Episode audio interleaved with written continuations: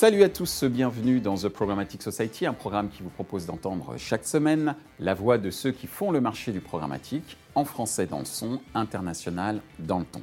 Une émission soutenue par Gamned avec pour partenaire média CB News, Redcard et pour partenaire opérationnel Smile Wanted. Ce contenu est accessible également en podcast sur les principales plateformes d'écoute. Cette semaine, notre thème est le suivant, le secteur mode beauté en programmatique, état des lieux. Le secteur mode beauté est un des secteurs pour lequel le marketing digital est central pour assurer son développement. Existe-t-il des caractéristiques propres au secteur mode beauté dans le domaine du marketing digital? Comment la data est exploitée par le secteur mode beauté? Quels sont les critères de performance pour le secteur mode beauté dans le cadre d'une campagne publicitaire digitale? Pour en discuter, Sonia Zmi de Gamned, Jérémy Parola de Reward Media, Ali Koné du groupe Marie-Claire, Bastien Delot de auféminin.com. Bonjour euh, Mesdames, Messieurs, pour parler euh, mode beauté aujourd'hui dans The Programmatic euh, Society, un secteur qui investit beaucoup sur ce secteur qu'est la data ou ces secteurs que sont la data et le programmatique. Tout d'abord, pour commencer, ma première question, est-ce qu'il existe des caractéristiques propres à ce secteur mode beauté dans le domaine du programmatique et de la data justement? On va commencer par toi Sonia. Bonjour à tous, merci pour l'invitation. C'est un secteur qui me passionne particulièrement. Euh, alors, je sais pas vous, mais moi, en voyant le sujet, je me suis dit, bon, c'est volontairement large, mais il y a quand même une petite distinction à faire entre, euh, bah, déjà entre la mode et la beauté, qui sont pas les mêmes secteurs, mais il y a surtout une distinction à faire entre les différents positionnements des marques. On va pas tout à fait avoir les mêmes problématiques, qu'on soit sur du luxe, du premium ou de la grande distrib, de l'access. Euh, et puis, il y a aussi les retailers multimarques qui jouent une place assez importante dans ce secteur-là. Donc, pour le faire rapide, sur du luxe, on va plutôt avoir des enjeux qui vont être liés à de la réassurance sur le respect de l'image de marque, notamment euh, pour ça, il y a des initiatives comme le, il y a beaucoup de PMP qui se montent, donc des private marketplaces, pour justement garantir ben, ce respect de l'image de marque. Il un cas de diffusion brand safe avec euh, les labels Digital at Trust notamment. Euh, sur de la beauté, on va être plutôt sur des enjeux de visibilité et de branding. Pourquoi? Parce que très souvent, les marques de beauté ne sont pas distribuées en propre. Elles passent par des réseaux de distributeurs, que ce soit de la grande distrib, la parapharma ou des acteurs comme Sephora. Du coup, dans leur campagne de marque, elles vont jouer plutôt sur du branding pour gagner en notoriété auprès des consommateurs finaux. Euh, et être bien référencé derrière après chez les distributeurs. Et enfin, et après je m'arrête là, euh, sur euh, de la grande distrib, tout ce qui est Zara ou les petits retailers un petit peu accessibles, c'est là en fait qu'on s'amuse le plus en programmatique parce qu'on travaille sur l'ensemble de la chaîne de valeur et sur l'ensemble du parcours client, donc du branding à la fidélisation en passant par l'acquisition. Merci Sonia et merci pour euh, cette distinction, cette classification qui est effectivement importante puisque de cette classification naissent différentes stratégies que tu as justement euh, exposées. Ali, ta vision donc euh, des caractéristiques qui sont propres au, secteur mode beauté dans le domaine du programmatique bah, et de la data. Dans un premier temps, dans, la beauté, ça va compléter une stratégie social media la plupart du temps parce que c'est effectivement quand il y a des nouveautés sur des produits de beauté, les marques vont faire appel à des influenceuses mais, on a besoin aussi d'amplifier cette, résonance de diffusion au sein de sites euh, tels Marie-Claire, au féminin, euh, même l'été du groupe euh, Lagardère par exemple, anciennement Lagardère, pardon. donc là, on va être dans une notion de complémentarité.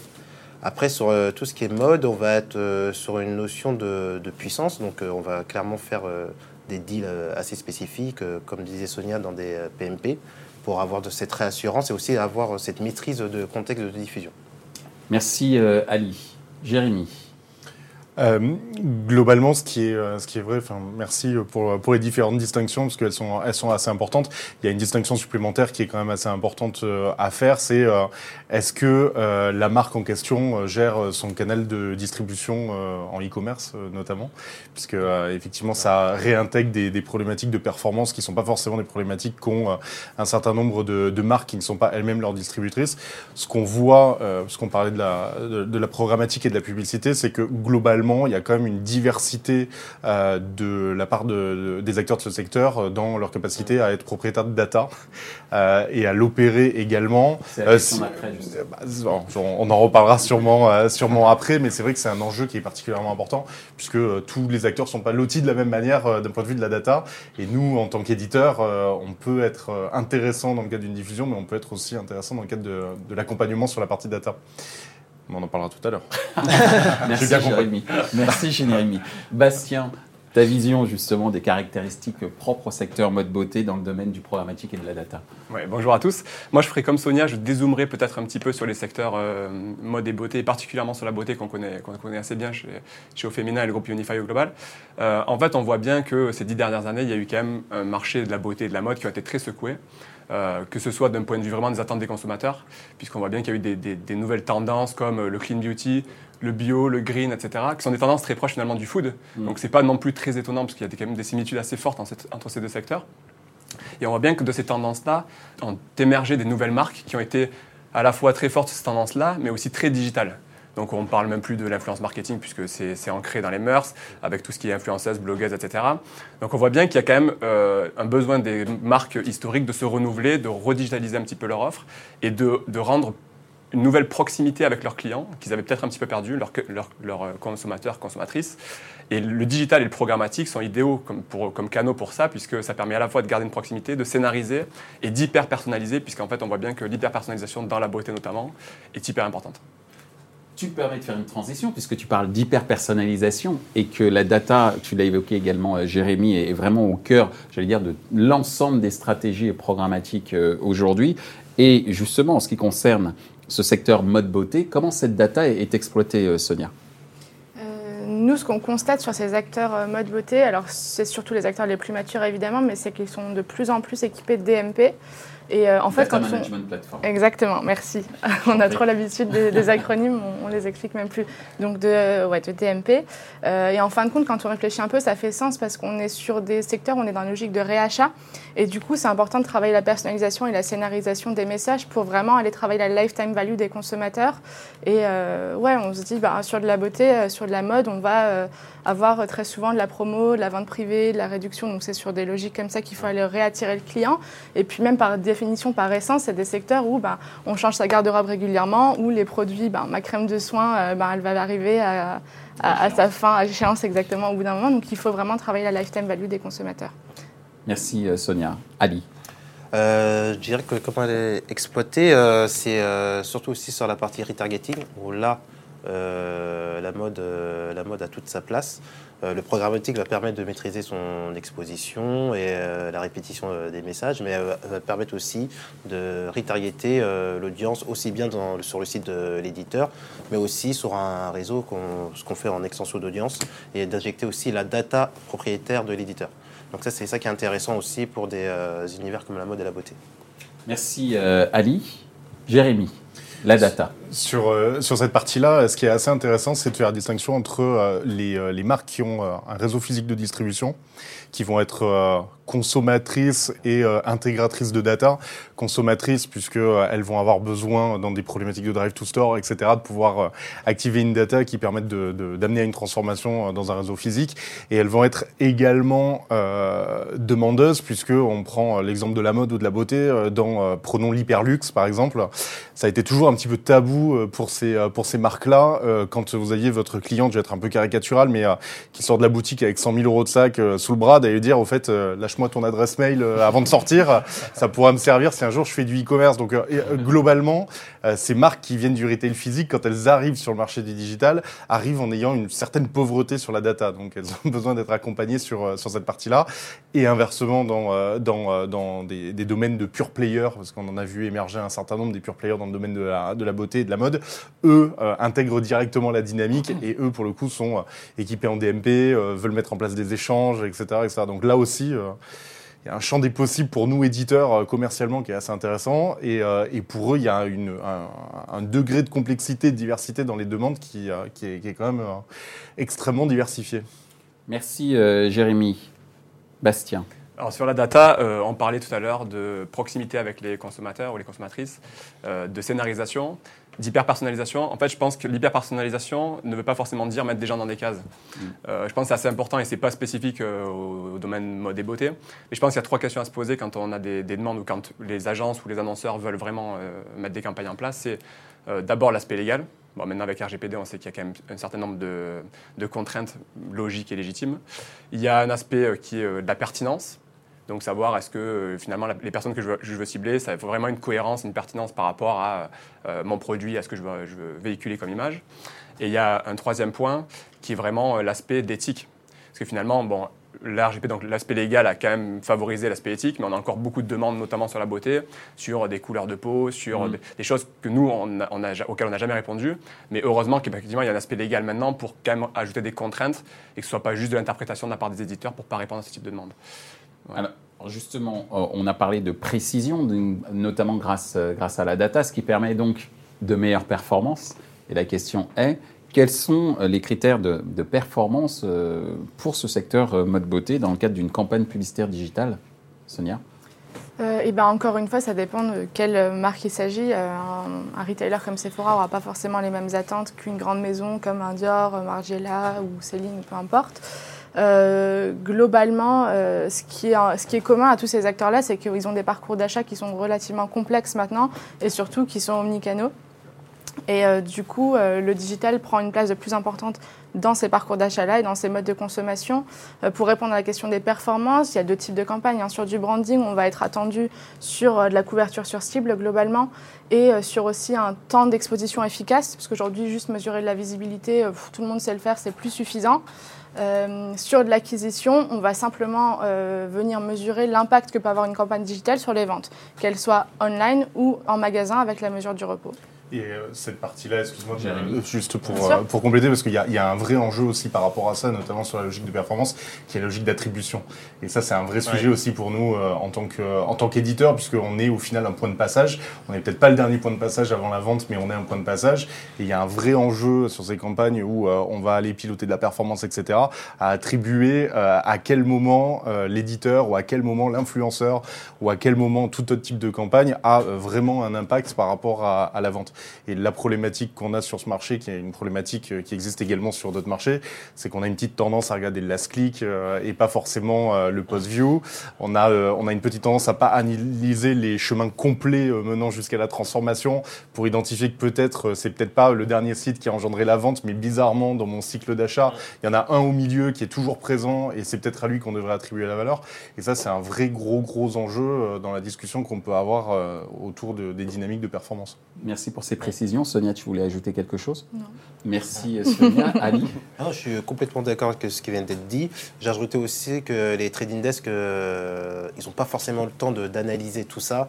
Donc euh, c'est vrai que malheureusement le CPV et le CPA va rester quand même leur... euh, CPV donc le coût euh, par visite et le coût par, pour acquisition. Merci, c'est pour nous. Oui, pardon. et malheureusement, c'est ce qu'ils vont regarder. euh, ce qu'ils vont, ce qu'ils vont regarder. Donc, euh, on- nous, on a, on a des obligations de maîtriser notre diffusion pour s'assurer que ça va. Parce que le CPV et le CPA va être converti au CPM. Donc, je pense que j'ai pas besoin de traduire le CPM. Pour mille, vas-y. Euh, va être, va être euh, reconverti en CPM et on va devoir essayer de respecter le- ce niveau de CPM qui est demandé par les trading parce que effectivement les acheteurs ils gèrent euh, une multitude de campagnes euh, programmatiques et notamment sur la mode et la beauté ils ont, ils ont des- vraiment des obligations de respecter un certain niveau d'ICPM. Donc je dirais que ce- malheureusement ce critère-là qui est pour moi pas forcément le principal parce qu'effectivement la data le temps d'exposition euh, sur, le, sur la- les formats publicitaires est hyper important. Mhm. Mais euh, il faut aussi, euh, il faut aussi en premier regarder ça. Merci Ali. Bastien? Oui, alors moi je voudrais encore une fois un peu dézoomer, c'est un peu mon rôle aujourd'hui aussi, j'ai l'impression. Non, on, on parle effectivement de la performance euh, digitale, donc qui peut être du coup par clic, du coup par visite, etc. Mais je pense qu'il y a aussi euh, le contexte qui est important. Quand bien même on parle de programmatique et on peut aussi parler de branding, quand bien même c'est du programmatique. Euh, et je pense que les, les acheteurs, qu'ils soient les annonceurs en direct ou les trading desks ou les agences, ont aussi une, un devoir de, de trouver le contexte favorable à la marque, à l'image de marque. Je pense qu'aujourd'hui, bon, on représente des éditeurs ou des, des agences qui font le travail correctement. Mais euh, associer une marque dans un contexte, c'est aussi très important, que ce soit sur Féminin, Marie-Claire ou, d'autres. Euh, il faut partager les valeurs, finalement, à la fois de l'audience qu'on touche et à la fois des, éditeurs avec lesquels on, crée un partenariat indirect. Donc ça, c'est la première chose. Une fois que le contexte est assuré et maîtrisé, je pense qu'effectivement, tout ce qui a été dit est important. Finalement, euh, pour la plupart des, annonceurs du secteur mode beauté, ce qui est important, c'est la vente, finalement. Donc on est encore assez loin de pouvoir mesurer ce genre de critères, mais pour les- les nouvelles marques beauté ou, mode qui se créent vraiment sur des dispositifs e-commerce digitaux exclusivement, c'est assez facile finalement d'aller euh, euh, bah, du début du canal à la fin du canal et de pouvoir mesurer euh, l'uplift en termes de vente pure. On va arriver à notre dernière question. C'est bien parce que vous répondez vite et de manière précise, donc c'est parfait. Est-ce que l'offre publicitaire digitale est selon vous à la hauteur des attentes du secteur? Je vais commencer par toi, Sonia, puisque tu es acheteuse pour le compte d'un certain nombre de marques et euh, en fonction de ce que tu vois, euh, de ce que les supply, donc les fournisseurs euh, de contenu euh, te proposent, est-ce que tu penses que c'est à la hauteur de ce qu'attendent tes clients euh, annonceurs dans, le secteur euh, mode beauté? Ouais. Je pense qu'aujourd'hui l'offre elle euh, elle répond tout à fait au code de, euh, des industries de la mode et de la beauté par euh, la richesse des inventaires, la richesse des formats, toutes les opportunités qu'il peut y avoir en termes de storytelling et de personnalisation. C'est vraiment des choses qui répondent tout à fait au code euh, de ces industries-là. Après, je pense que l'enjeu qu'il y a euh, pour le programmatique en règle générale, c'est peut-être euh, qu'il faut réenchanter ce levier pour justement aller séduire les annonceurs mode et beauté qui sont encore un peu parfois frileux euh, face à ce, euh, bah, à ce levier-là. Donc c'est un, de ces enjeux euh, auxquels il faut que nous on réponde. Et ça, ça passe euh, par euh, réinjecter la créativité dans les contenus. Ça passe par aussi euh, revaloriser le contexte.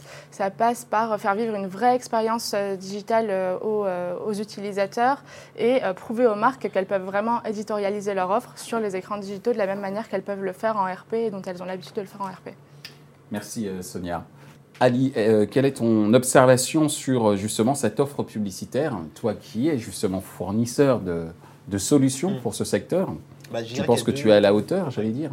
Je dirais qu'il y a deux sujets du coup. Euh, donc euh, permettre aux marques de refaire vivre leur site euh, e-commerce. Donc euh, s'affranchir un petit peu des plateformes euh, de, certains, de certains nombres GAFA. Donc euh, ça veut dire que maîtriser tout le canal de distribution, de commercialisation de produits sur la partie digitale. Et aussi généraliser de plus en plus la partie drive to store, c'est-à-dire faire générer du trafic dans les points de vente. Donc ça, on commence à le voir dans la partie programmatique, on le voit beaucoup sur la partie opération spéciale.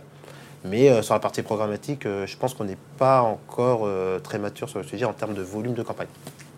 Merci Ali. Quand c'est pas à la hauteur au niveau du volume de campagne, ça veut dire que sur le programmatique, il y a peut-être des formats qui sont mal gérés et qui seraient des formats créatifs qui répondraient peut-être aux demandes de- et aux besoins de mode beauté et qui fait que peut-être sur le programmatique ça matche pas bien. C'est peut-être ça Alors, je, euh, je dirais que c'est surtout parce que euh, est surtout sur une notion de notoriété euh, sur la partie euh, deal programmatique, notamment dans les PMP. C'est surtout ça au début l'objectif. Mais on peut aller plus loin, associer cette partie perf, c'est-à-dire générer du drive to store et générer du trafic en magasin. Merci Ali. Bastien, ton avis sur l'offre que tu peux fournir, est-ce qu'elle répond aux, aux attentes des annonceurs? Effectivement, alors je pense que l'offre, elle est à plusieurs niveaux. Euh, si on parle digital au global et pas uniquement de programmatique. Je, je vais les zoomer de nouveau. Le mot-clé. Et, euh, et en fait, je dirais qu'effectivement, les marques, ce qu'elles attendent, c'est euh, non plus seulement qu'on les accompagne sur le message, donc qui est vraiment euh, la forme et la fin finalement de la, scénarisation de la communication, vraiment sur euh, qui sont mes consommateurs, qu'est-ce qui les intéresse, comment est-ce que j'arrive à recréer un contrat de confiance avec eux et à vraiment m'intéresser à leurs besoins de 2019-2020, pas de 2010. C'est aussi une, notion importante. Et après, effectivement, donc nous, on a des discussions maintenant à tous les niveaux avec les, les cellules euh, agences et, annonceurs à ce niveau-là. Et ensuite, effectivement, sur euh, euh, comment adresser ces cibles-là, avec quel message, dans quel contexte, avec quel format. Euh, Aujourd'hui, effectivement, la, le problématique de la volumétrie, euh, quand on parle de programmatique, est assez importante parce que très souvent, on repart donc dans l'hyper-personnalisation dont on parlait avant. Qui dit hyper-personnalisation dit hyper-ciblage avec des volumes très restreints, ce qu'on appelle finalement des, des micro-volumes. Et finalement, même si on multiplie micro-volumes, ça fera toujours un micro-volume à la fin. Donc en fait, ce qu'il faut se dire, c'est comment je fais pour revenir un petit peu en arrière, pour repartir sur des, cibles un petit peu euh, parentales, on va dire, en termes d'organisation, et, euh, et pour finalement que ce soit euh, sca- scalable et, euh, et que ça ait un vrai impact sur mes ventes. Même. Merci Bastien. Jérémy. Alors, si la question est est-ce que notre offre répond aux besoins du marché, j'ai envie de te dire oui. Euh, non, mais pour. euh, alors, moi, je ne vais pas dézoomer, je vais retourner la question. Euh, la- la- le, le sujet, et c'est un vrai gros enjeu, c'est à un moment donné le sujet de la pédagogie auprès des annonceurs aussi. Puisque il y a des trading desks, il y a des agences, il y a des éditeurs, on est tous là euh, faisant partie d'un écosystème global.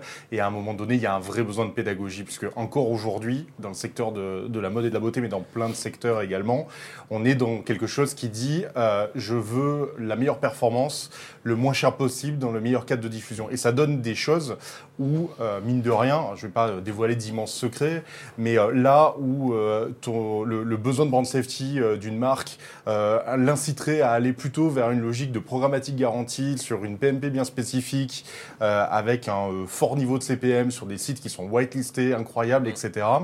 On se retrouve dans des situations où on veut cette whitelist, on veut le niveau de qualité de diffusion, on veut le contexte, mais on veut un CPA à 5 euros. Et ce que ça donne sur le marché, je pense qu'il y a une partie du désenchantement qui peut être créé aussi là-dessus, ça donne des deals qui sont en partie opérés dans le cadre de deals avec des éditeurs ou en partie opérés dans le cadre de programmatique garantie.